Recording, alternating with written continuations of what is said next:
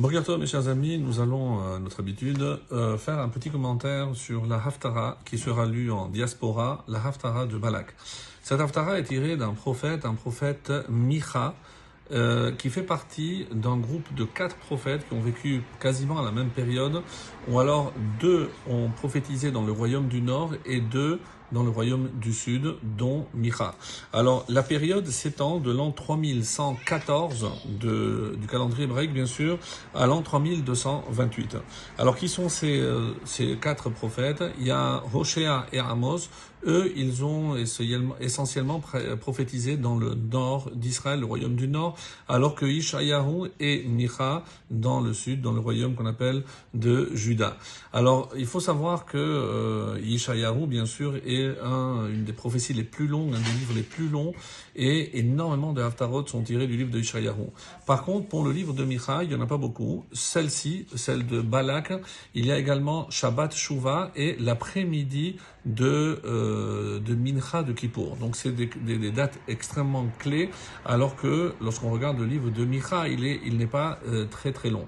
Et pourquoi euh, Micha prophétise-t-il? Parce que le peuple juif a délaissé le comportement que Dieu attendait de lui, et donc les prophètes vont venir pour avertir, mettre en garde le peuple que s'il continuait à se comporter de la sorte, eh ben, inexorablement, le temple serait détruit et ils seraient tous exilés. Ce qui malheureusement va être le cas.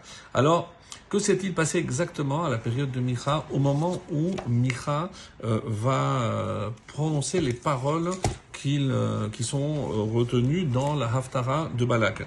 Alors, essentiellement, et on l'avait déjà, on a eu l'occasion, c'est, comme c'est marqué dans la, dans la Gemara, que le David Ameller est venu et a réduit les 613 commandements à 11.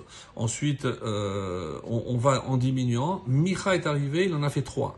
Quels sont ces trois? C'est la fin de notre Haftara qui dit, euh, en fait, il t'a dit, ce, qu'est-ce que, est-ce que l'Éternel exige de toi? Uniquement de pratiquer la justice, d'aimer le bien et de marcher humblement devant avec ton Dieu.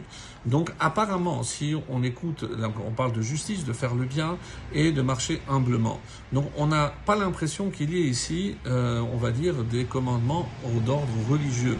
Donc, qu'est-ce qui s'est passé? Et c'est comme ça que les, commentaires, les différents commentaires et, nous expliquent qu'à l'époque de Micha, il y avait de la religion, mais il manquait, c'était une coquille vide. Qu'est-ce qu'il manquait? Il manquait justement la relation humaine. Comme c'est marqué que Derer Eretz Kadma la Torah, c'est-à-dire l'éthique a précédé la Torah.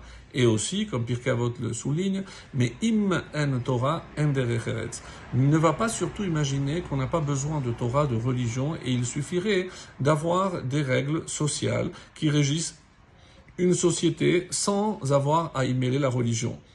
C'est vrai, et ce thème est développé d'une manière vraiment magnifique dans le livre qui s'appelle le Kuzari de Rabbi Yehuda Hallevi, avec le roi des Khazars qui dit et pose cette question mais pourquoi il faudrait la religion si on est, on pratique la justice, exactement ce qu'on vient de dire ici.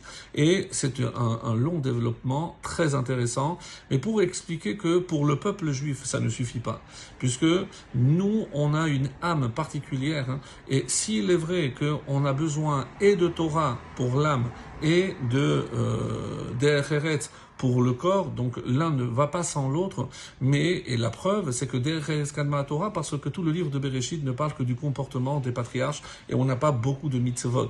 Alors c'est pour nous expliquer que si je n'ai pas ce comportement, je, comme si je construisais un, un immeuble sans les fondements. C'est impossible, ça ne peut pas tenir.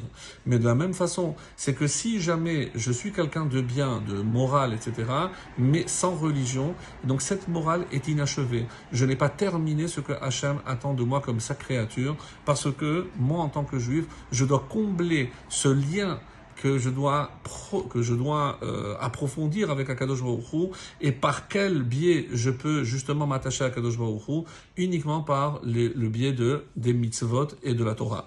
Et c'est pour ça que j'aimerais conclure avec un passage de, du livre de Kuzari.